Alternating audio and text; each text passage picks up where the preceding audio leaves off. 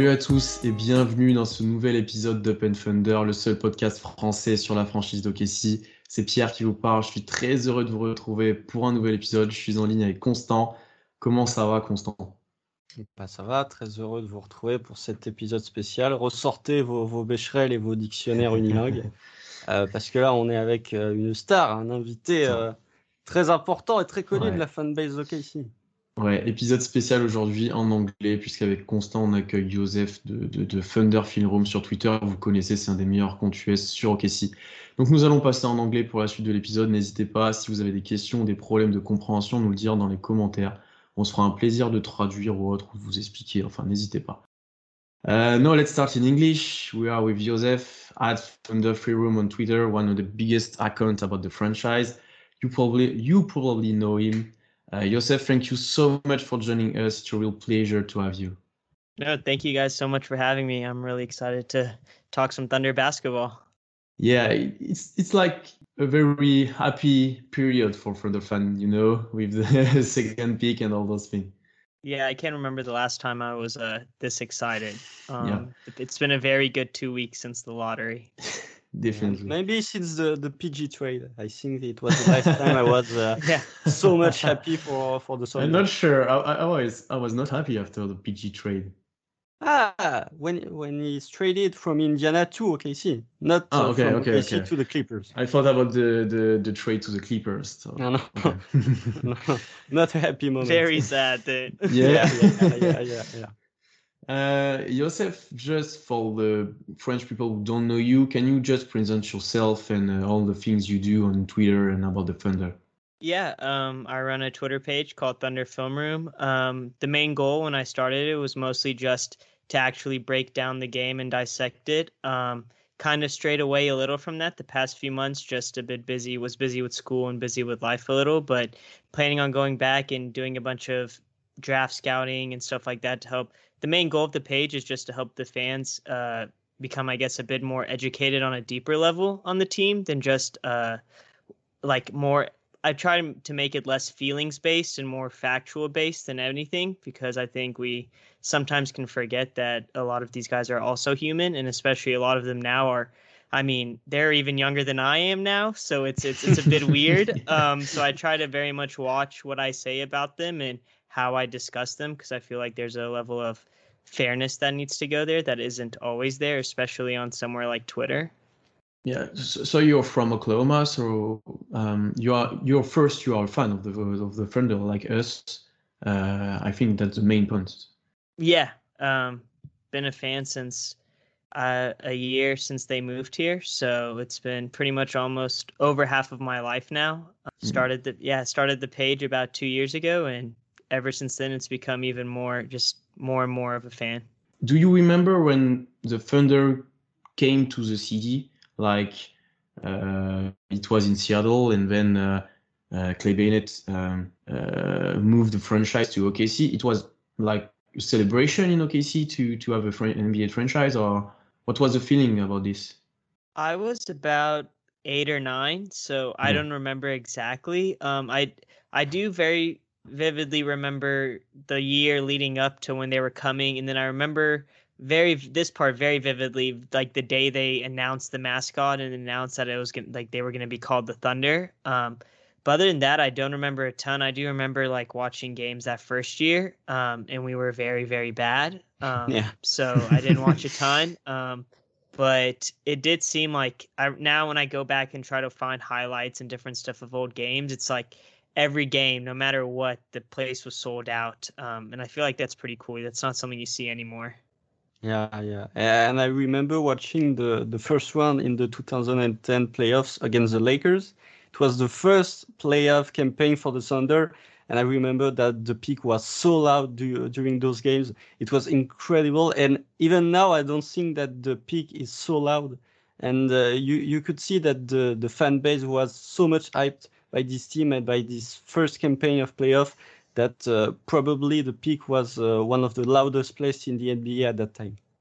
Couldn't agree more. Um, I re- I very much remember like I was maybe in fourth grade, um, and so I, I was like begging my parents to let me stay up late to watch those games, um, which I did, and like that was, and I still hear like from people who went to those games, they're like they've never heard the Peake be that loud again. Um, the only thing that I can really think of that compares is that Western Conference Finals run uh, against the Warriors. That was maybe the closest that it's gotten, and even then, it was it was just I don't think anyone expected them to do really what they were doing against the Lakers like that, and so that type of excitement and just what at that point we had only had the team for about two years, so it was just it was young, everyone was excited, and there was no expectations, which makes it even more enjoyable.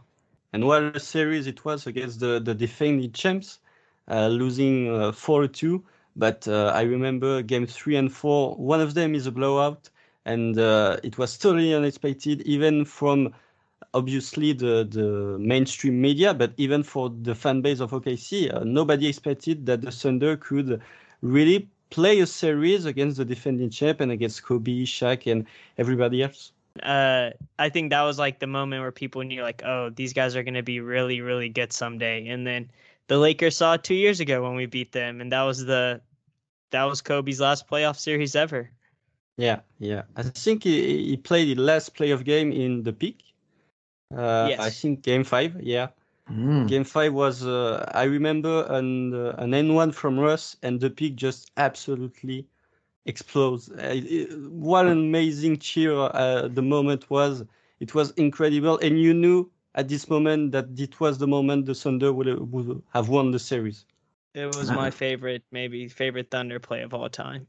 Uh, okay, um, uh, as an Oklahoman, Yosef, um, about this last season and the future, can you can you explain us what are the feelings uh, of the US fan about the rebuilding? Uh, you know, before the lottery, a lot of people started to be a little bit tired of losing and what they saw on the court during this season. Uh, do you think fans are patient and are maybe ready to to live in another tanking year like next year. Maybe the last one but maybe another one. I think I think the fan base that we see on Twitter is an extremely minority group of people compared to the fan base as a whole. And on Twitter, I think most people are on board with the rebuild. I still get a decent amount still of like people in my mentions talking about, oh, we can't tank another year, we can't do do this and that. And I think it's a lot because like number one, we're pretty spoiled as a fan base. Like the team was only bad for two years, and then we were good Mm. for a whole ten years. Um, and it's also I think just us not having oh like the Thunder are only professional sports team, so they're very used to like this fan base. I think is very used to college sports where just every year you're good, you don't really rebuild. Unlike in sports, like every organization is going through what the Thunder are going through now. Um, the Lakers didn't make the playoffs for like five years.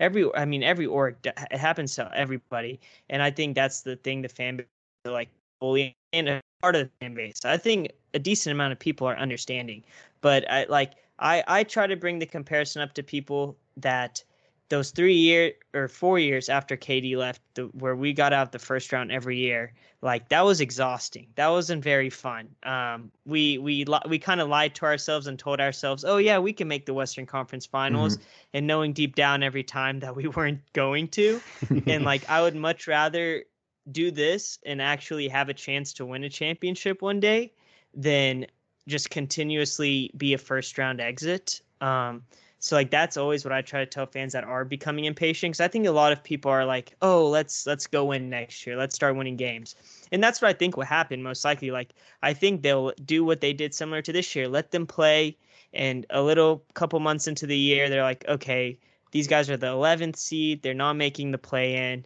they're they're in that little middle area where you have like the 10th pick. Let's just start pulling some levers a little and lose some more games and make our odds a little have higher chances for Victor.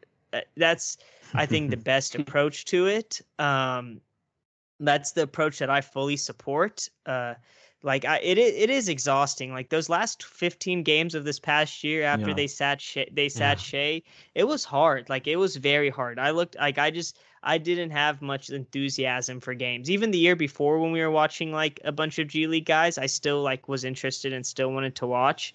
And so like it definitely like can take a beating on the morale, but I think it's it there's if you just keep telling yourself that there's a bigger end goal, I think it kind of makes you feel better about it.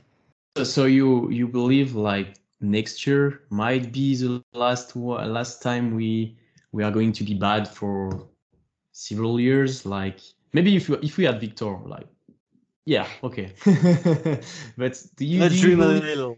yeah. Hey, but do you think it might be the last year or maybe next year we are going to be in the at the play-in or maybe a battle for the play-in how do you see that I think odds are that next year we I don't think we'll be good enough for the play-in. I think I don't think anyone when you look at the top of the West is going to become worse. Mhm. There are just Mhm. teams that are going to become better um, and more better than we're going to become. And Sam has made it pretty clear that he's not in a rush to like go do something.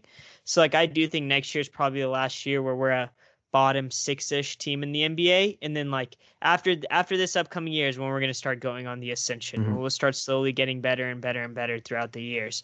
Um, so like I I'm I am lower than most people. I don't think we will. I know a lot of people do think we'll make the play in next year. I just don't see it. Um, I know a lot of people felt similar last year.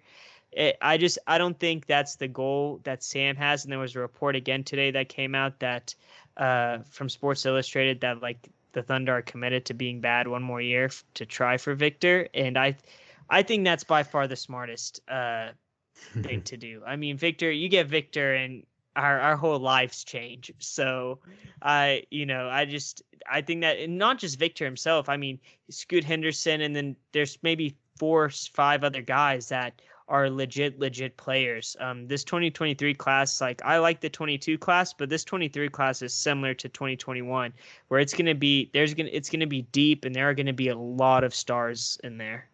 Yeah, the, the, the 2023 is already stacked and maybe is already better than the 2022 uh, NBA draft. When you look at, you said Victor, when you look at Scoot Henderson, right now, this player we go in one in the 2022 NBA draft. So uh, I understand that Sam Presti doesn't want to play, to have a big season next year and want to maybe try to rebuild another year try to tank another year to have one to have maybe the opportunity to draft one of those players because they are special players.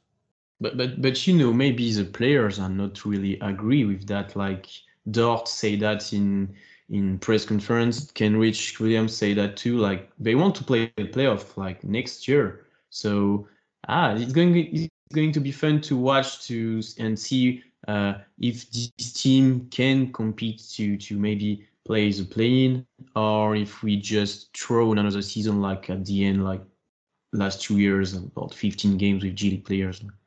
A hundred percent. Like I think if if it comes we're in January or February and the team is close to the play-in, or if they are in the play-in, I don't think they'll purposely like start taking guys out.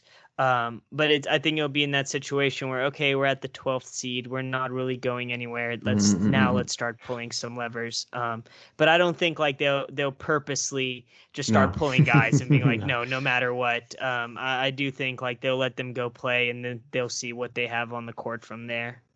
Yeah, yeah, they will not have done what the Kings have done last year by trading uh, Tyrese Haliburton to get Domantas Sabonis and not going to make the playoff anyway. But uh, the lottery has been kind to them, so uh, maybe that's a Yeah. little bit of a reward for uh, trading uh, Tyrese Haliburton. But I don't think that the Thunder, uh, maybe if we are at the All-Star break, we are, like you said, 12 or, or 13 seed, I don't think that the Thunder will make a push to to get to that playing spot. Uh, now we we start talking about last season a little bit. Um, for you, um, which player is gonna be in the next good Thunder team? Like, I mean, uh, we need some some some guys we can be we can rely on them like for the future. May Shy might be one, Josh Giddey one might be one, but do you have another guys or one or two? I don't know. Uh, you think he's gonna be here for a long time? I'm really high on Josh, but I think as of right now, the only for sure bet is Shai. Oh, Um, okay. I'm I'm I'm like I'm really high on Josh. I mean, the night we drafted him, I was very happy. But I think all the time, uh, tr- superstar trades open up, and if you're gonna trade for someone eventually in two years or so, it could be Josh. Um, I wouldn't be surprised if Lu is on that team, just based off the reports. And yesterday we saw that photo of Mark Daigneault with Lu in Montreal. Mhm. Um, it doesn't seem like Lu is going to be a trade piece to trade up in the draft. I mean, anything can happen, but it kind of looks like okay, he's going to be a guy who's going to be extended. Um, Hmm. But in the situation, let's say like that, we end up drafting a superstar and we don't have to trade for someone else, then I definitely do think it'll be Josh Shai. Um, Tre Mann, I think, is intriguing if he continues to develop the way he is. I think he's like a solid six man. Um, and then from there, I don't think there are like any other. I think it's it's Shai and Josh, and then everyone else. Lu is closer than everyone else, but then everyone else I think kind of has to.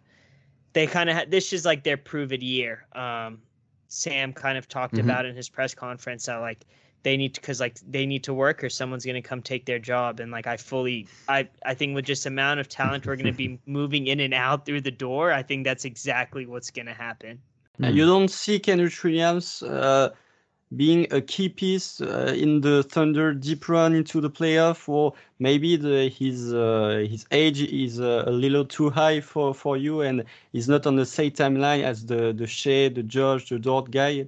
You you don't particularly see Kenrich as a guy who will be there when the Thunder we will back into the playoff and will go maybe to the Western Conference semifinals or finals.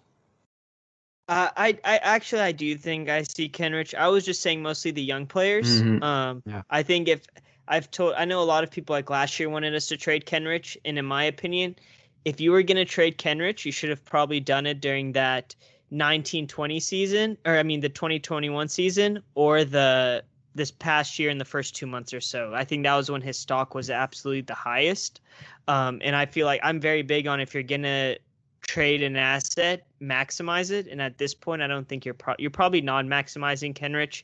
And if you've kept him this long, where he's very much helped us win games the past two years, I mean, he's a good player. He he plays the right role. Depending on how much money he's gonna make, I think that's the real big uh, question mark. I I genuinely don't know what the market will be for him. But if you can get a guy like him for like seven to eight million dollars, I think that's a pretty easy deal. He's only 27. I mean, I hope we're in the playoffs in three years. So that's him in 30. That's right at the middle to the back end of his pri- beginning, the back end of his prime. So I think he'll be there. The way it looks like, I don't know if he'll be contributing, but I think Mike Muscala will probably be there. Um, st- start it's just starting to feel like Mike Muscala is very much a for sure a Thunder like life at this point. The rest of his career might be here um, because you definitely could have gotten very good at like decent second round picks for him probably the past few years. Um, so if you still have him at this point, then it seems that he's probably gonna. There's a mutual respect there, mutual understanding between the two groups. Yeah, and like you said, Kenrich and uh, Mike Muscala are seems to be very big Thunder fan. Uh, they like very they, they like the organization very much. They like Sam Presti very much, and Mhm. it's it's pretty uh, unusual to see a player in uh, in press conference saying, "I want to be a player of one team or another for all my career." And with Muscala and with Kenrich, we have two players who have already said, "I am happy with the Thunder. I want to stay here for the rest of my career."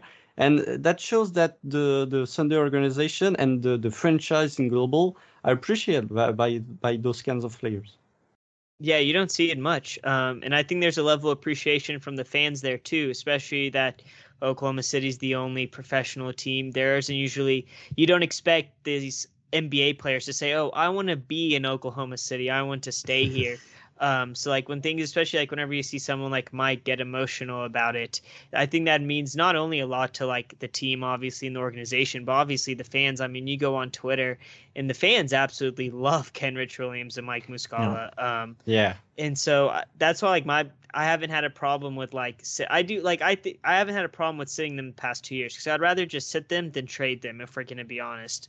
Um, because I think there's you have to weigh them out whether trade are the assets you're going to get back for them really that good that it was just like worth trading them? Obviously you can never have too much assets. It's it's essentially money in the NBA but I think it's a it's a couple guys like that are good for your culture.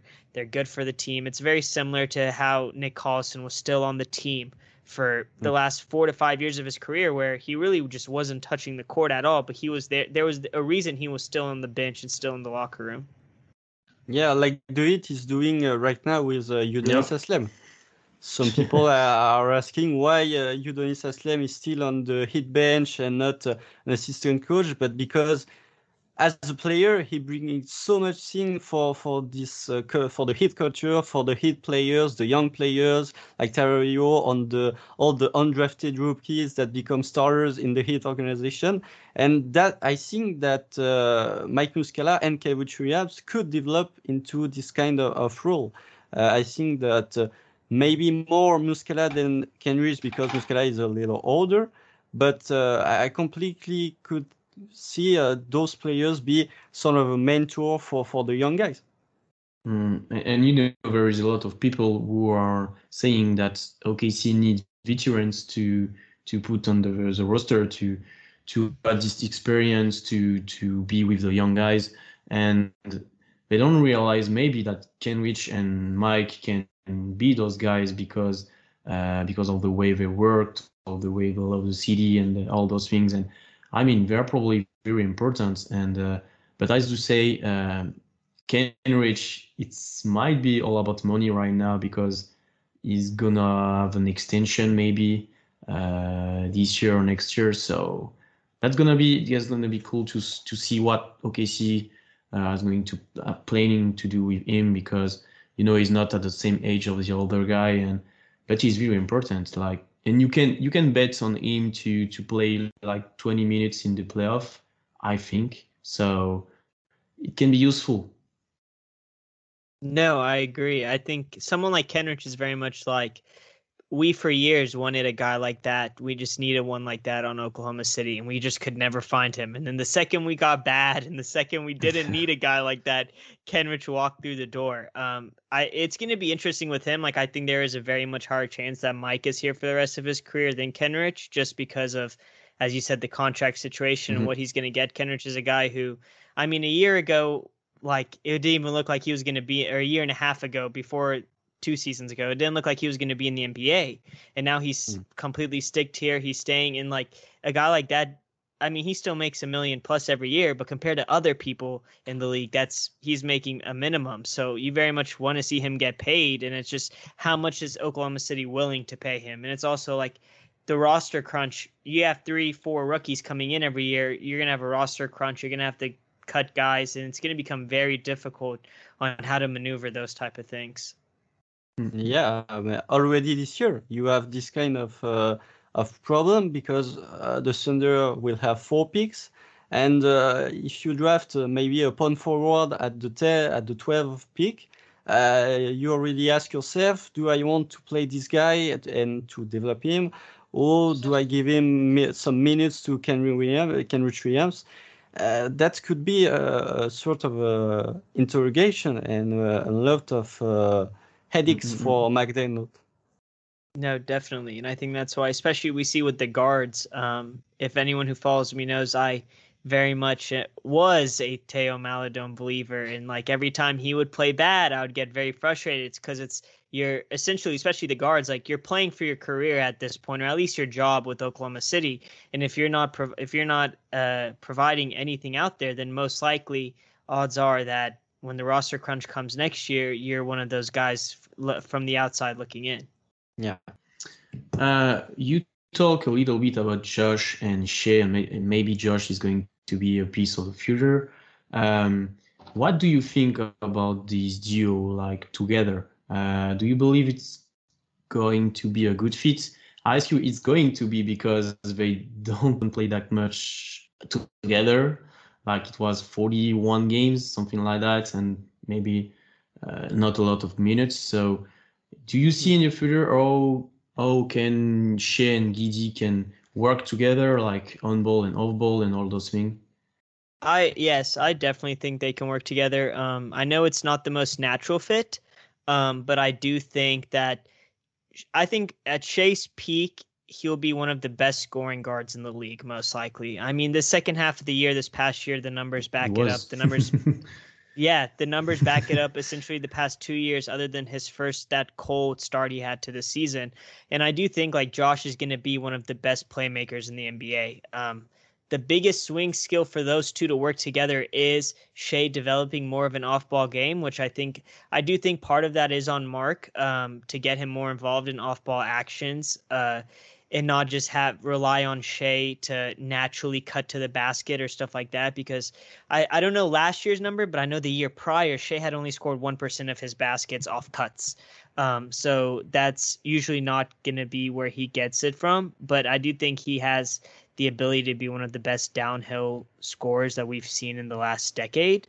And I think Josh is the perfect guy for him to essentially make the make life easier for him. Um, I know Shai said that oh playing off ball was in my plan B, and I think a lot of people or plan A. I mean everyone like ran with that. Um, but I think it's it's this isn't a scenario where we're asking Shai to be a spot up shooter. Um, they're very much gonna share the ball handling duties and I think essentially it'll make Shai's life easier. Shai was insanely efficient the second half of the season, but just imagine if Josh was on the court with him to make that life even more easier for him, help him get easier baskets. I went back a while back and looked at that one game against Phoenix where they said this is how they'll play the rest mm-hmm. of the year before Josh yeah. got hurt.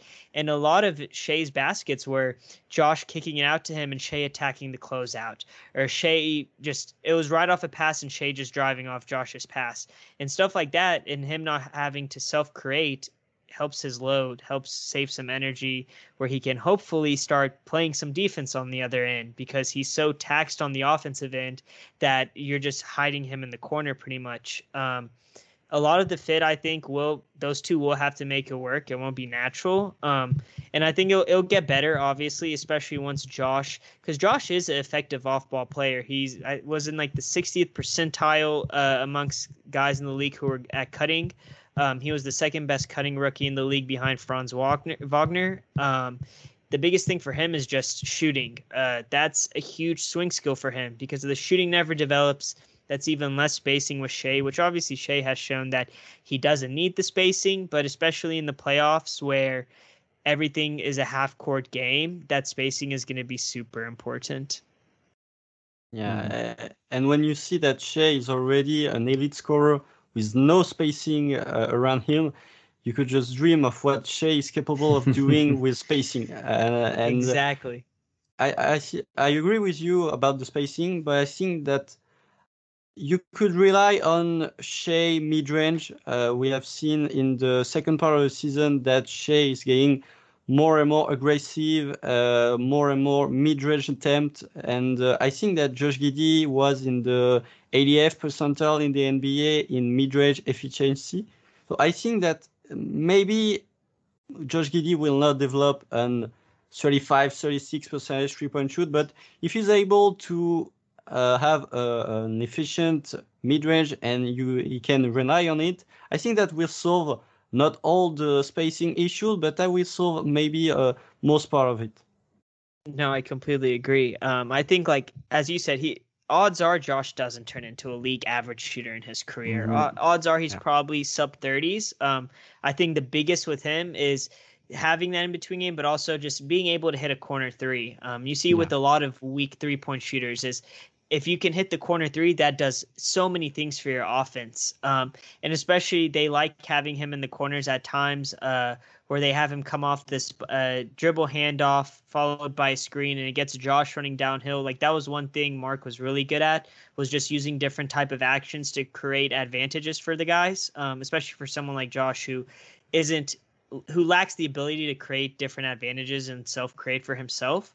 So like just the different handoffs followed by a screen gets the defender behind him, and that's whenever Josh was like at his best, where he was mm-hmm. able to get the defender on his hip, and at that point he had the big running, Shai's on the wing, Lu's on the wing, situations like just imagine instead of Darius Bazley on the wing, it's a 38% three point shooter. Like just different scenarios like that. And like it's Derrick, right, right. No, exactly. Uh, instead of having Derrick Favors rolling to the basket, it's it's Chet or Victor or Jalen Duren. It's someone else. Like Yeah. there's a lot of things that I think that are exciting. It's just a matter of being patient with it.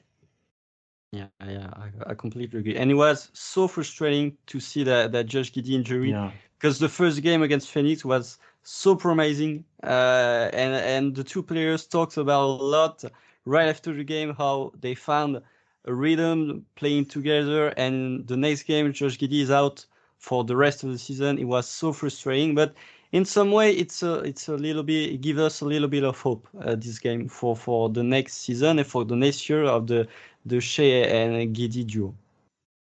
No, for sure. And the worst part was that if if Josh plays, he likely may run first. Um, and you know, I don't know if he wins Rookie of the Month for the next month because Jalen Green played pretty well.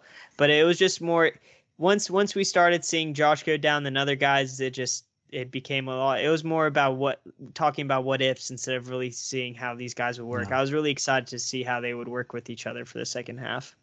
Yeah. Yeah, and, and do you believe Dort and Bazley can be guys uh, with um, who can find a place uh, uh, besides uh, Shai and Giddey? Do you believe in this fit and in these guys, and maybe do you want to to give them an extension uh, this summer? I definitely believe in Lu. Um, I think a lot of teams need a guy like Lu. He does Mhm. all the dirty work. He's the Swiss Army knife of the group. He just he does a little of everything. Um, and he's that guy that like is the heart of the team, kind of. Um, I struggle with Bazley. Uh, I I have there was a time I think the starting of the year I just became the lowest I've ever been on Bays. Um, but then I very much I, as I said earlier, I tried taking my feelings out of it a lot, and I feel like a lot of the fan base, especially, it became almost like a disdain towards Bays. Even when he started playing well, people didn't Yeah. fully want to admit it. Because, in my opinion, Bays was by far the second best defender on the team this season. I think you could create the argument that he might have been better at, than Lu at times. I think the biggest thing for Darius is just consistency and also not overthinking it. A lot of the times on offense, especially, you see him just overthinking it, and then that's whenever you see him do these sp- 800 spins and just gets lost and throw, you know, throws the ball out of bounds. Um, I I don't know who is gonna would sign Darius Bazley when he enters free agency. So like, if you could get him on a four million dollars a year contract, I would do it in a heartbeat. Um, but it's difficult, especially with new forwards coming in. Most likely, you're drafting Chet, and there's a possibility you draft another four or wing. Um, and so it's like it's also for the coaching staff. It's okay. Do we want to play D- Darius Bazley 30 minutes in the starting role, or are we going to play our rookie? Um, it, it, that's that's the big thing. Like this past year was big for Bazley, but the way he played the second half of the year, I definitely do think like there's a chance for him. I think it's it's lower than it is for uh, Lu. Um, but I don't think we see a Bazley extension until next summer. I I, I Mhm. would be surprised. Um, but I do think it's there aren't many guys like Darius Bazley, six nine, who have the biomechanics, the proprioception, like the way his body moves for his height, the fluidity. It doesn't come around often. Um, so I've definitely, I think a lot of people got so excited with Bays uh, whenever he played so well in the bubble that we we kind of created an unrealistic expectation for him. Um, but I haven't fully given up on the uh, Darius Bazley, a good role player in the NBA, um, a solid eighth or ninth man. Um, but obviously, he's not going to be the the starting power forward of the future like many thought after the Orlando bubble. Yeah, I, I couldn't agree with you more. I, I think that uh, one of the key point for the, the rest of the career of Bazley is finding his role, finding his place. I think that when you play him at the four spot, uh, like a, a catch and shoot, spot up, three point shooter, I don't think that's the the way you need to play Darius Bazley. I think that for him the future is at the five spot and be like uh, it was uh, at the second part of the season. He was a shot blocker.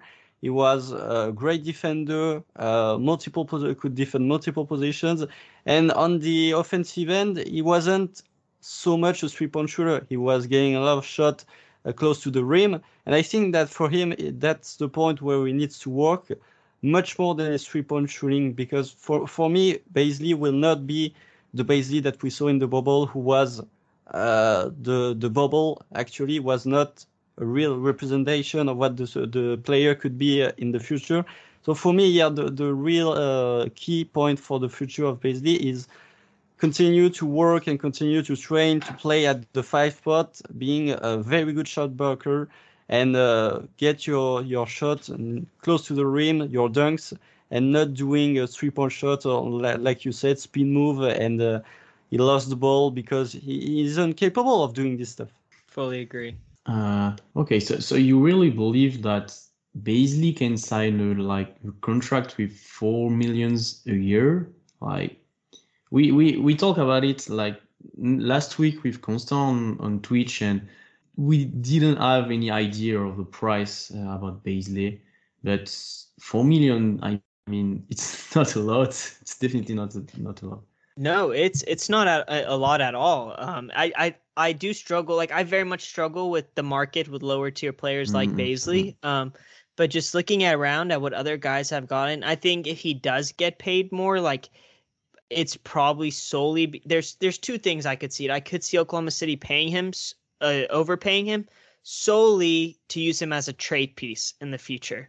Um, and then the second would be just another team betting on a young forward, uh, young 3 and mm-hmm. D forward. That's the other than that, I just I it's hard for me to see a situation where he could get like more than six million a year. Um, but it's the NBA market is weird. I mean, we saw last year a guy like Malik Monk had no offers and he signed for a minimum. Um, so it's a it's a complicated, complicated system. Uh, I think it's a lot easier to evaluate what a guy's worth in the open market whenever they're a middle tier to high end free agent. Mm-hmm. Um, but a guy like Bays is difficult. Um, I just I don't know who would essentially kind of at this point really want to pay him yeah. anymore. Um, maybe he does get like a one year six or two year twelve or something, but I I think four to five is probably realistic. Um, I I just I wouldn't want my team paying him much more than that. so that's like kind of how like I'm viewing yeah. it. Yeah, I, I take him for four million. Like. Oh, me too. Me too. But you you don't think that basically, if you see an offer, if you see an offer like you said, four or five million dollar, uh, maybe this summer he could have this type of offer, this type of ex- extension this summer. Uh, don't you think that Bazley would just bail on himself uh, refuse the extension and uh, maybe try to have a great season next year and and came back at the free agency and maybe to have much higher expectations in terms of salary. With team, oh. we have much more cap space than this year because uh, this year there are very few teams that will have cap space, and like you said, I don't think that these teams will want to have Darius Bazley. No, 100%. I think, especially with the agency that Bays is with, uh, Klutch yeah. very much en- encourages their players to bet on themselves. Um, yeah. So that's the interesting part, especially Sam, who has very rarely let guys hit restricted free agency. Um, and then Klutch, who is has very rarely had their guys accept a rookie extension if it wasn't a max um, or high end one like that. um, but I, I, I just it's interesting to see what Sam will do um, if he does trade him or not, because the other scenarios where he didn't let guys hit restricted, it was guys like Reggie Jackson or James Harden, guys you knew were going to get a lot of money. Um, mm-hmm. Um, but then he let Enes Kanter hit restricted and then matched the offer for him. I don't think there's a worry really with them that he will uh what do you call it hit uh like get a high end contract and I honestly wouldn't be surprised if they don't offer him an extension. I wouldn't be surprised if they weren't like fully sure yet. Um, or maybe they offered him one of those like Sam Hinkie specials like that we saw where it's like the first year's guaranteed and then the second year's non-guaranteed, one of those type of deals. Um, but I don't think like even if they did try to offer him an extension after this year, I don't think I would see it being more than a two year extension, two to three years. I think it's very much they want to have that flexibility, and they want to especially wait till that summer of 2023 to where they can have all that flex uh, cap flexibility with the new CBA. So now let's talk about the draft. Maybe the moment everybody is waiting for. Uh, we have we have this second pick Joseph, and I have a simple question for you.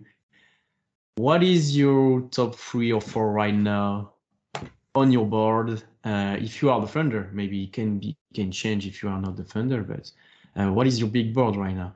Um, I have Chet and Paolo, one A, one B. They're right next Oh, to each okay. other. Okay. Um, and then Jabari at three, and I did have Shaedon Sharpe at four for the longest. Mhm. Um, but I have Ivey at four now. Um, I've come around on him a lot. Um, but for Oklahoma City personally, I think by far the best prospect for like OKC is Chet. Um, I know I know a big big worry for everyone is his uh, strength and how skinny he is. Um, but I think the biggest thing for me I've I've brought up a lot is when was like the last time that a player didn't succeed in the NBA because of they were too skinny. Um, it's you know it's it's been a while. If you Mhm. yes he didn't play level of competition wasn't the highest in his conference. Um, but it was more I, I try to tell people whenever like I try to evaluate guys when they're playing in lever, lower levels of competition is how how does their body move how's their timing uh, stuff like that i don't try to pay a ton of attention to the numbers um, and i think chet essentially almost checks every box off uh, i think he very similar could have a very similar developmental path to evan mobley um, i do think mobley is better and was a better prospect and obviously he's much stronger um, but in terms of the way they move the way you can use them uh, and just the way they can stretch the floor while also having a huge defensive impact, I think is like very similar. And we know the reports have shown that OKC was in love with Mobley last year. Yeah, Mm. as we had expected. Uh, I think that when we saw the the kind of player Evan Mobley was uh, before the draft, every Thunder fan knew that Sam Presti would have fallen in love with this kind of player. Mm. Uh, the rumors have said maybe uh, it's true, maybe it's false, but Evan Mobley could have been taken at the one spot if the Thunder would have the first pick in the 2021 NBA draft. Um, that shows that Evan Mobley was very, very loved by the Thunder organization. And you talked about um, Holmgren physicality, lack of strength. I think that the the the players Chet knows it, and uh, he adapt his style of play, the way he play, uh, defense, offense. He knows that he can rely on his strengths like uh, J- uh, Jalen Duren could do, and that shows that he's already a, a smart player. And the, the the defensive IQ of uh, Chet is absolutely amazing. Mm. The way he do the closeout, the way he do the switch, uh, and I think that that should quiet all the doubters about Chet because just the the IQ, defensive IQ showed uh, shows you that he's a very unique player and it's totally a player that you want to draft at the at the second pick. Yeah, and, one big thing about Chet is like he is skinny, but he he's not scared about the contact and all the big the big guys. Like he want to fight, he want to to to to keep his position uh, under the rim and all those things. And I'm I'm not sure a guy like this uh, there is uh, not a big risk of of uh, injuries because he really like to to fight and to be in contact with all the guys, so he's not scared and and when you're scared sometimes you you you become more injured because of this and uh, uh, i want him to to keep this uh, this this uh, aspect of his game to to fight and to to do to do that in the nba against the the, be- the best guy on, uh, on the on the planet I couldn't agree more. I think uh, he's also he's very good at absorbing contact. Um, Mm. If you go look at the game Jalen one where he played against Jalen Duren, um, a lot of Duren's putting his body into him, and his lower body is very good at absorbing it. He does need to improve his upper body whenever he's absorbing that type of contact. Um, but his balance, he's able to stay balanced. That's how he's a lot of his blocks came from just being so balanced in midair and being able to adjust. Um, and as you said, Constant, his defensive IQ, I mean, it's it's amazing the way he can, as a weak side rim protector, uh, come over. And I think a lot of people, the blocks are really cool. Like it's cool to see those blocks. But I t- tell a lot of people, like the main job as a rim protector to me isn't really to just get the blocks, but it's just to deter people from the rim. Um, and I think that's what, especially whenever you see him come off the court, you see how much more the opposing team takes the ball to the rim. He's probably one of the best drop coverage def- defending bigs we've seen in maybe the last decade. Uh, it's the way he's able to use his length, the way he's able to manipulate the offensive player into thinking they have space to shoot it. Um, he's he's a smart, smart player. I think a lot of the discourse and narrative around him is a bit unfair um, on Twitter, and I, understand it. That's that's Twitter, and it's just how it is.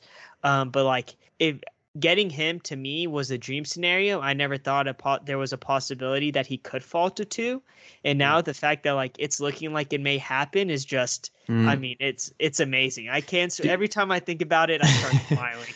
Do you really believe it's going to happen? Like uh, Orlando take Jabari at first? I don't know. One day I'm like, oh, it's gonna happen. Next day I'm just like, this is all too good to be true. There's just yeah. no way, yeah. right? Like, no way at all.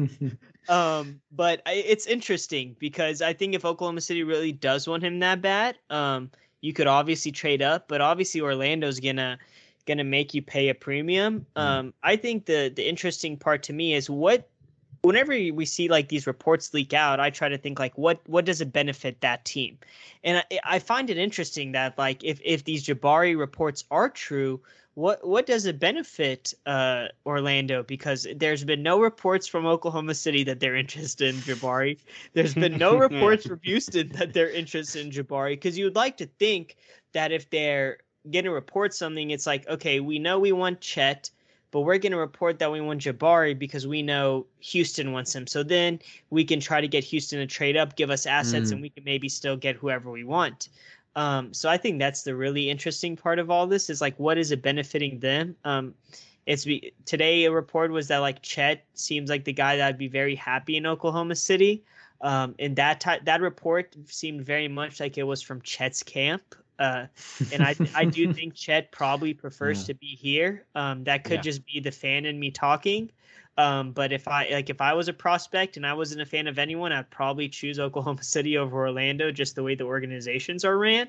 Um, so I think that's the interesting part. I don't know if I fully believe it still. I would have to for me to totally believe it, I would need to see the the tweet from Shams or from Woj yeah. t- five minutes before the draft saying Orlando's taking Jabari till then i'm trying to protect my heart a little because i very much am like but i, I still think i'll i'll be very heartbroken if we do not get him. Yeah it's not official until it's official. Exactly.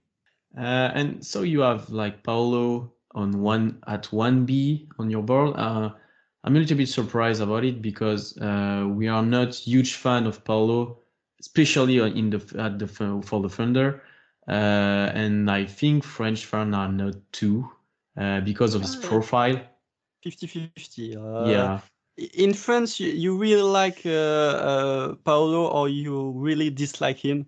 Uh, maybe the way he speaks about Seattle, the Sonics, and the Thunder. Yeah, maybe it adds a little to to have a little uh, hate on him. Like, like we uh, have yeah. guys in in your mention, like, oh, we don't want him because he, he told uh, I don't like OKC, and uh, it's yeah, like well, okay. he posted uh, Dame is better yeah. than Russ uh, four years ago, but um, we don't want him. So uh, yeah.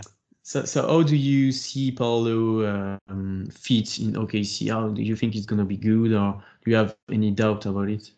See, I do think like in terms of fit, Paolo fits here the worst probably. Um, but I think he very much fits the profile of what Oklahoma City wants to do. Um, a guy who can put the ball on the ground, he can dribble, he can. Sh- I don't want to say he can shoot, but he can't. Like to an extent, he he has a good mid range shot. I I don't have the numbers in front of me. Um, I was trying to find them the other day, but I do. I'm very intrigued by his catch and shoot numbers. Um, they were surely at a very low uh, volume at Duke.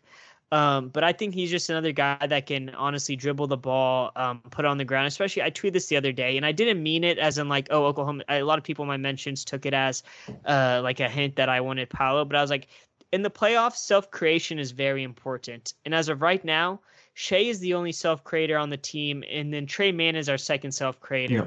And while Tre yeah. is awesome, but to have him as your second best self creator as a rookie is like, oh no, like that's very worrisome. Yeah. Uh, yeah. And so that's why I think it is intriguing. I.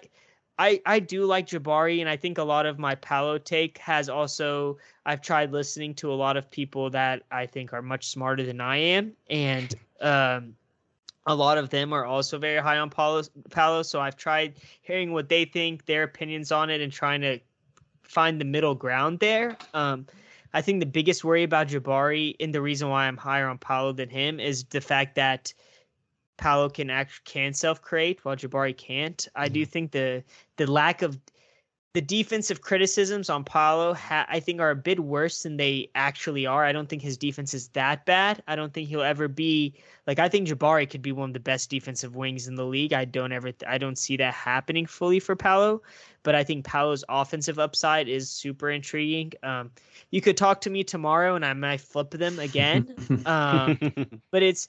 I think Paolo has a much lower floor than Jabari but then when you look at the ceiling, it's like, oh, Paolo could be very much be a superstar. Um, or he could. There's a very realistic scenario where he turns into a Julius Randle, Randle caliber player.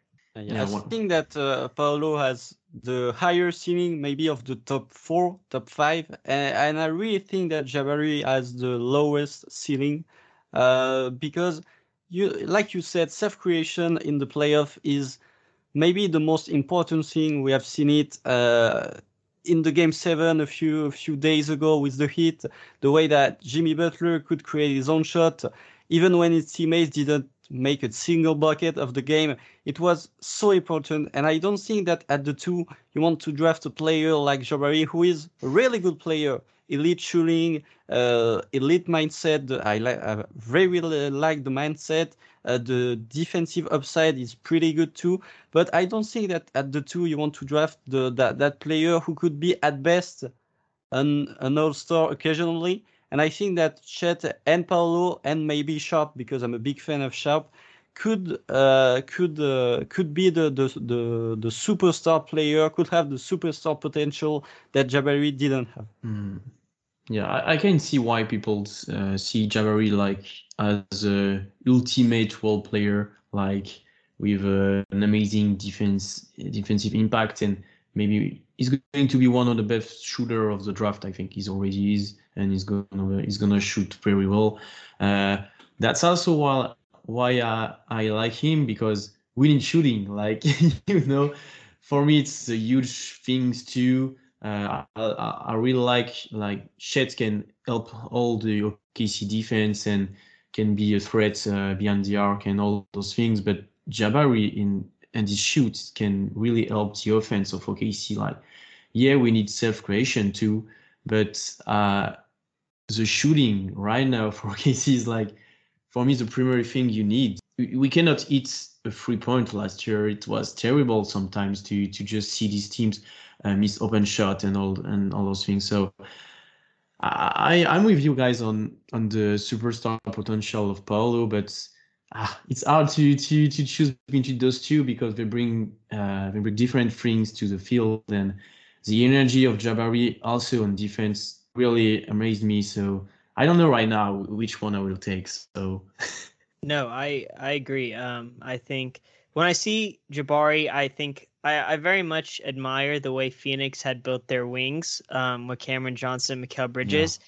These very long, lanky defenders. Um, it's like in terms of roster building, it's something I very much admire. It's like when I saw Jabari, I was like, "Wow, Jabari at the four, and then another lanky defender at the three, and like that's a that's suffocating teams." Um, and as you said, he's Jabari's probably he's the best. I think he's the best shooter in the draft. Um, he it's oh. I re I rewatched his tape the other mm. day, and I mean he's five feet behind the three point line, and it's it looks yeah. so pretty. Um, yeah. I, and I think a guy like him, he is like while he does lack the self creation, I do think his height helps him to where he can shoot over uh, smaller defenders, and when a defender is just as tall as him, he is able to slightly create those different type of angles to get the ball off and get in the basket. Um, so I think that's as you said, the shooting is very much like it's intriguing and it's he's gonna be one of probably the best release valve guys in the NBA. Like if we had I love Josh, but say if we had Cade Cunningham instead of Josh, I'd be Jabari would yeah. 100% be in front of Paolo yeah. for me. Um, yeah. yeah. I think it, it gets difficult whenever you see, okay, so you're most likely Josh is never going to be a self uh, above average self creator. Um, most likely you would you're if you draft Jabari, your three will surely have to be someone who can put the ball on the ground. Mm, um, mm, mm, yeah. Hey, that could that could be Victor next year. Okay, the way Victor moves, he can play the wing. Um, but I, it is like I wouldn't be upset if we drafted Jabari. I tell people all the time who like, especially there's a Thunder group chat, and they're like, "Oh, if we get Jabari, I'll be upset." I'm like, we could be No. talking about drafting Keegan Murray instead, but instead we're talking no. about one of these three guys. I would Yeah. take that any day of the Yeah. week. And Jabari's still extremely young, extremely, extremely young. Um, dribbling is very hard to a, a skill set to acquire. So, like, obviously, I don't think he'll ever reach the level Yeah. Paolo's at or any of these other guys. But like, I do think like if we get Jabari, like the offense will be very, very better next year. Better next year. Um, I like I, the kickouts to him would be very fun. Mm. Um, so it, it's an interesting thing, and obviously it does seem like Paolo is the third guy. Whenever we get all these national reports and all these mocks, I haven't like there's hasn't been one mock or anything that has Paolo going top two right now. It looks like, and I think that is interesting. Like what what is what do NBA teams and what do reporters and all these people know that like we don't that like Paolo is because if you look at how draft Twitter talks about Paolo compared to the national writers and teams, it's it's a very different tone between the two. Yeah, yeah, yeah. Maybe uh, they have reports that we don't have. Maybe the I I don't know. The the the, the draft period is very a, a strange uh, period because you don't know if the, the reports of true or some team are, are playing mind games. Uh, last year we have the the Bouknight reports that the Thunder. Uh, have a diner with him, and uh, finally, uh, indeed, uh, Bouknight was drafted at 11, I think. Uh, so, so uh, nobody t- ever talked about Josh Giddey uh, drafted by the Thunder being a possibility. We only learned after the draft that the Warriors were very high on uh, Giddey. So you know, it's it's it's uh, for for us who are covering the Thunder, it's very strange to cover the, this period because you don't know. Maybe you have hopes uh, someday that uh, Chet will fall at the two. But uh, the other day you saw that uh, Chet is uh, uh, first in the mock of uh, Givony or Wasserman or Kevin O'Connor. So you know the, this uh, this the draft season is very a time of uncertainty and unknowing things and and smoke screen. Yeah, and, you know, a lot of insiders just put idea in your head like, oh, Paolo is going to be the three and Jabari is the one and all those things, and uh, and the GM of all the franchise have different idea of it. Like they are scouting the players since a long time, and and so it's always different. Like about Shaedon Sharpe, it's the biggest thing about him is is that because when all the insiders said, okay, he's maybe the best player in the draft in three years uh, and then all, all the people say, okay, we have to take him in the top three, but all the GM know him for a long time right now. So you know, it's it's hard to to have a to to, to have a to, to have an opinion about him like the GM, but we have to to consider him like maybe an option at number two. So I don't know. It's it's hard sometimes, like Constant say, to to have really an idea what happened during uh, this pre-draft week. No, for sure. I I try to just stay away from what like a lot of the reports say, just because I feel like more often than not they are smoke screens, like very much like the Yeah. Jaden Ivey stuff that's been coming out Yeah. with Oklahoma Yeah. City yesterday. Yeah, Mm. yeah, Like, it- like I, it's just like it, we didn't hear a thing all year about Oklahoma City like Jaden Ivey, and then all of a Yeah. sudden, in like a week, everyone's oh, Oka- like Oklahoma City's very clearly leaking that. Um, it, it seems like, and it's just like I, I, it, it very much is reminding me of the Bouknight stuff last year. Yeah, And yeah. I, when I tell you I believe the Bouknight stuff, I mean it was it was one of the best smoke screens Sam Presti I feel like has ever done. I mean everyone was Yeah. sold on it. We all thought like, oh yeah, it's it's Bouknight. And then like when they drafted Josh, I was like, I was blown away because I really like Josh, but I always liked Josh, and I was like, okay, maybe we can get him with 16 or 18. And then it looked like, okay, he's not falling past 10, so there's no way we get him. So when we took him, I was super excited because I like, oh my gosh, we got him. Then I was like, oh, six, that's crazy. Like Hmm. it wasn't Yeah. Bouknight. Um, and then you saw Bouknight kept dropping and dropping and dropping. And so I, you know, it I think it's a smokescreen. I I won't believe the Ivey stuff until we draft him. It's just that one is too hard. Like uh, it, it's just too hard for me to believe. Um, I do think Mhm. Ivey could be really good, but I do think when you draft him, it's pretty much saying, okay, Josh, Shai, and Ivey, those three aren't going to be together when we make the playoff. Like we're going to Yeah. end up picking two of the three, right? Yeah. So it, it, it's it's complicated. I just it's hard for me to believe that they would pass up on any of the top three, especially the top two guys for Ivey. Yeah, yeah. I remember tw 24 hours before the draft, the reports were all saying the same thing. Uh, the Grizzlies are trading up to number 10 to pick Josh Giddey. And, and nobody expected that the Thunder uh, drafted Giddey at six. Everybody was, all the reports, all the mock draft, uh, pre-draft, um, uh, the day before the draft, where Josh Giddey will go at the 10th spot, and and you see that it was clearly not the case. That the Thunder uh, fall in love with Josh Giddey a long time before the draft. So you know you never know what's going to happen at the Mhm. draft, and you especially don't know what's going to happen in Sam Presti's office and in Sam Presti's mind, because the Thunder is like the the the the franchise that is leaking the minor things of the entire league. Uh, uh, Yosef, do you believe uh, Sharpe can be an option at number two and can be uh, picked by the Thunder, or it's really a too too big risk to take him?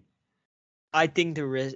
I don't think. I think the risk is just too big. Um, I was very high on Sharpe uh, until about a month ago. I want to say. I mean, I was willing to maybe even take him at three a month ago. Um, but like the more I've watched, his there the, the his handle is suspect. Um, I don't think he drops his hips often, but it it does seem like he's dropping a little. Um, and so I would very much love to like I I think the gamble would be worth it to trade up and take him if he. I don't think he drops past five, but it's starting to look like it could be a possibility. Um, so say if if we get to pick eight and he's still on the board and you for sure know he's not going to be at twelve, I think you for sure go for it. I mean, Yeah. You know, it, I think he's he's only six. I know a lot of people were in, in my mentions are like, oh, we don't need another guard. He's six six, but he has a seven foot wingspan which long enough to put, put him at the wing. I think he has all the tools to be a plus defender in the NBA. Um, he has the shooting potential. He can play off ball. That's a guy like it, it, it's it's kind of a dream fit, right? Um, he he probably can develop just enough self creation to where he's he can create for himself if need be. But you have sh- he he's very much a guy who you can come off screens. You have Josh and Shai setting him up. Um, but it's it, it seemed at first that him not playing at all was helping him completely. And then whenever he didn't play at the combine, which I thought at the time was a smart choice, because if you go play at the combine and you do terrible, then you're probably just skyrocketing down. And so not playing at the combine seems that people think he's trying to hide. It looks like scouts have came out with reports, you know, that are like you can't hide forever. So it seems like he's sli- slightly taken a hit to his draft stock. Um, but I still think like he there's some guys just have like that it factor. I think he does have that. It's just about what his developmental track will look like, and he hasn't played basketball in a year. So I know a lot of people don't think like those type of things matter when you're that good, but I do think it plays a role in terms of like your psychology and your feel for the game. Um, just being away from it for that long, the, the lack of decision making at times. You kind of see it with Mhm. Darius Bazley. He didn't go to college. He didn't play overseas. He did the internship, and then so sometimes you see his his IQ slash like feel is kind of lacking compared to everyone else on the court. Um, okay, now just before the end of this episode, uh, we can also talk about the 12th pick. Who is for you the, the guy who you, you want on with this pick, and maybe you want to trade up to the eight and uh, and send something to have a better guy. But who do you who do you want uh, the Thunder to target with this pick? I have a few. Um, Dyson Daniels is at the top. I think. Yeah. I I I believe in his shooting potential very much. Um, I do think I I think he'll be a, eventually will be a decent shooter in the NBA, but mostly I think I think he's the best defensive wing in the class. Um, I think he's going to be an amazing defender. Uh, he's a good playmaker, good passer. He his handle does need to improve a bit. He kind of has the slight problem that Josh has, where his lower body is so stiff that his hip flexibility he doesn't drop his hips much when he dribbles, um, which lacks burst. Uh, kind of hurts your handle at the same time because you're dribbling so high. Um, but I, I believe in the shot. I don't think he'll be there at 12. Um, he's very much skyrocket up uh, boards. I don't think he drops. Pa- I think he goes to the Pelicans at eight, most likely, maybe at seven to Portland. Um, I like Tari Eason. I think he's Mhm. a, I think he's a good defensive player. Um, and then but this guy's a gamble, but I really like Ushman Usman Dieng. Um, I think he's the first half of the season was bad. Um, I'm a pretty big like NBL fan, so I watched a majority of his games, and it was the first half. It was like, ah, this is he might need to like go back another year, or maybe try to fi- go the G League route or something, maybe another club overseas. Um, but he very much came together that second half of the year. I do think he needs to work on his on-ball defense, but as an off-ball defender, um, he's I think he's good. He's six ten. The body is so fluid. Um, he does lack strength, which you can see at his. He has a low finishing percentage at the rim.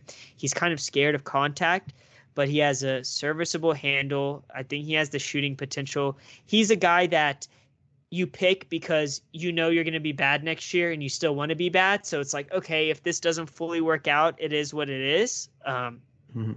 But like, I'm very high on him. Uh, I like Sochan. His his three point. I don't think he'll ever develop a three point shot. So that's probably like my biggest knock against him. Um, but like those four to five guys, uh, I don't think AJ Griffin drops, but it seems like there's a slight chance. I'm bipolar on AJ. Uh, his his shooting is magnificent. Oh my goodness, it was one of the best shooting seasons in college basketball like history. Um, but I, I do worry about his defense. Um, I know it's his defense is very bipolar amongst people. Uh, you talk to some people and they think he's going to be a plus defender, and then you talk to other people and they're like, "Oh my goodness, uh, he's really bad." Uh, I do think his self creation is a bit better than we saw at Duke, but it's it's just one of those things where like if he drops at twelve, the value of getting him at twelve is awesome. Like that's a good value pick, even if it doesn't work out. Um, but like tr- trading up for him is like, uh, that's that's I would be I would be very scared, kind of. Uh, you you like two guys that uh, we don't really like. Um, we're not very big fan of uh, Daniels and Dieng. Uh, because, like Mhm. you said, we have some kind of issues with the, the shooting. Mhm. But personally, I don't think that Daniel will have the will improve into a, a great shooter. Even though the, the, the defensive upside is very great, I think that I don't want this kind of, of players who, in the Thunder. Uh, I think that a player like uh, Sochan, like you said, I believe personally like Sochan will develop a solid three-point shoot uh, because what I've saw in catch and shoot was pretty great. I think he's a 44% uh, three-point shooter in catch and shoot. So even though the, the free throw percentage is very bad, very bad, uh, I think that he will develop into this kind of 3 and D player. But you, you know, I think that uh, personally, I have very, uh, I have a very big fan of AJ Griffin. I think that uh, in my mock, I have him at the five or six spot uh, because the at this range, I think that uh, he's the player with most superstar seeing of them all. Uh, even though the the the ball handling isn't that good, uh, there is a lot of issues with the, his defense. He's just a team player. He have a great spirit, great mindset. I think that maybe his major issue is his uh, strength, his physicality. He has some major concerning injuries like two years ago.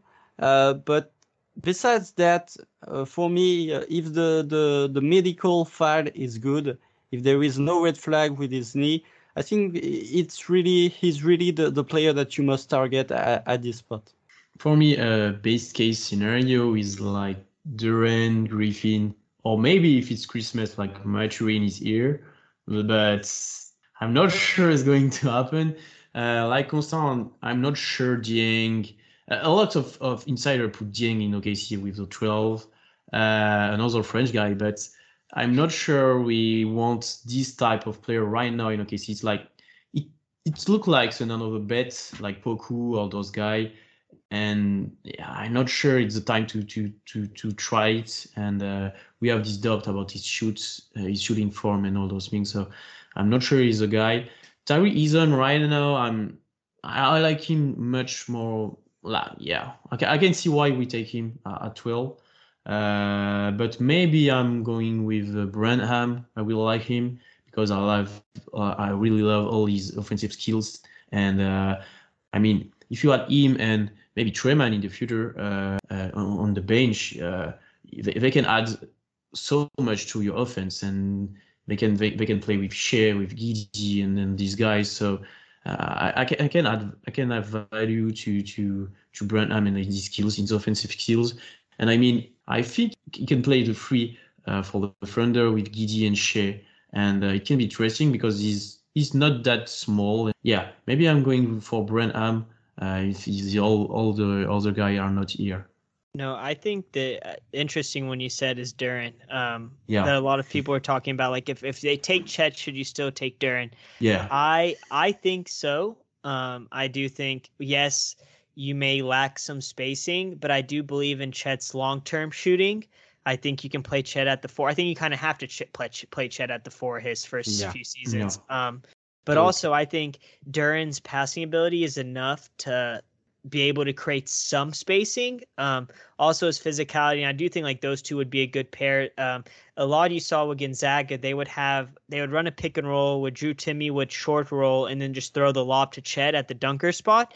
And like you could do that exact same thing, have Duren be the short roll man and then lob it up to uh to Chet.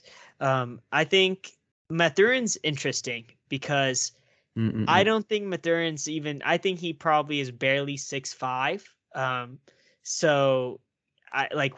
I I don't believe his height fully. I do think he's probably like six six with shoes on, um, six nine wingspan. Like I think he's he's a legit legit player. Um, I just worry about his fit here in Oklahoma City, and I know people often discuss like always going best prospect available but i do i i to me best prospect available 10 to 15 percent of that is like fit and what your developmental plan is for them long term. And i just i don't know how Mathurin's developmental plan long term would be here. Or you get would you start him? Would you bring him off the bench?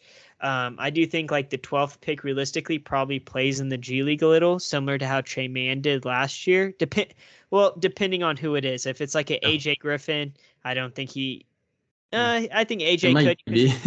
Yeah, AJ could. You could have him have on-ball reps in the G League, and then come to the NBA and have off-ball reps. But like someone like Duren, I'd probably prefer to just be on the Thunder full time almost. Um, but it, it's interesting. I this is why like I think it was so big that we got the Clippers pick because I think like there's about a clear cutoff at like 15 where between tiers. So like being from 16 or 17 to 12 was huge for us because talking about guys like Dyson or Jalen or any of these dudes, AJ Griffin, Shaedon, any there was no chance of that at 17. Yeah. But being able to get this at 12 and just even just if we like the realistic chances now we have to trade up compared to if we were at 17 are so much greater. Um, if we do trade up, like yeah, I would love. I think AJ would be fun. I think I think I, if the medicals are right, I believe in the the system that Daigneault runs on defense.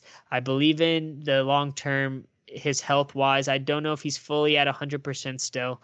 Um, and I, he's a bulky, big, bulky guy, and like that shooting season he had was amazing. It was one of the best that we've seen in college basketball in a while. And just him as like a release valve guy like that would just be amazing for Shai and Josh. Like you said, the the, the jump from uh, 17 or 16 to 12 is really a major thing because if you are at 17 or 16, you can't really trade up to eight or nine. That's not a, possibility. But with the 12th pick, maybe you won't trade up. But I think that with all the assets you have in the future with that 12th pick, I think that maybe it's a possibility. And if you don't trade up, you will somehow get a good player. Uh, but you you know, for me, the the 12th pick is really valuable in the way that you could trade this pick to get up to Mhm. eight or nine pick and to get one of the, the the players that you consider the best of the rest outside the maybe top five or six. Uh, and uh, if you are eight or nine, you could draft what really you think is the bla- best player? It could be a Mathurin, it could be a, a Durant, a Griffin, even a Sharpe if he falls out of draft a little bit. So yeah, for me, the the the the, the play-in and the loss of the Creepers during the play-in was a, a major major point and a major positive point for the Thunder. And I think personally that the, the 12th pick will show uh, where the Thunder wants to be next season. If Mm. you pick a player like Graham, like uh, Mathurin or Griffin. That shows that the organization wants to win a certain amount of game next year. If you take a player like Dieng or, or Sochan or Daniels, maybe he won't be available at 12, but if you take this kind of risky player, I think that shows that the the Thunder are really on a still a rebuilding process, uh, targeting the 2023 draft, and that will be that will not be a, a 40 win season. But I think that even more that the two pick, the 12 pick, will really show how the Thunder is uh, uh, ending the situation for next season and what uh, they really want to do in a in a competitive way. Uh, Yosef, thank you so much for for joining us. It was a real pleasure to talk with you, uh, to talk with a Oklahoma fan too. Like it's the first time for us, so thank you so much. No, thank you for having me. I really enjoyed it, guys. Yeah, so so everybody can find you at Thunder Film Room on Twitter and maybe on other place or only on on Twitter. Yeah, um, I'm only on Twitter right now at Thunder Film Room. Um, I'm gonna start writing and making YouTube videos soon. Um, Oh, follow me. I'm like 50 followers away from 25,000, so like I really want to hit it. soon. congratulations! Thank you. For, for the Uh, time the episode will will will be will be out, maybe you will we, you will have five, 25,000.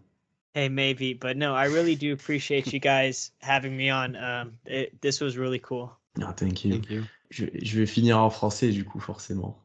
Euh, bah, vous pouvez nous suivre partout sur tous les réseaux sociaux, etc. YouTube, Twitch et sur Twitter.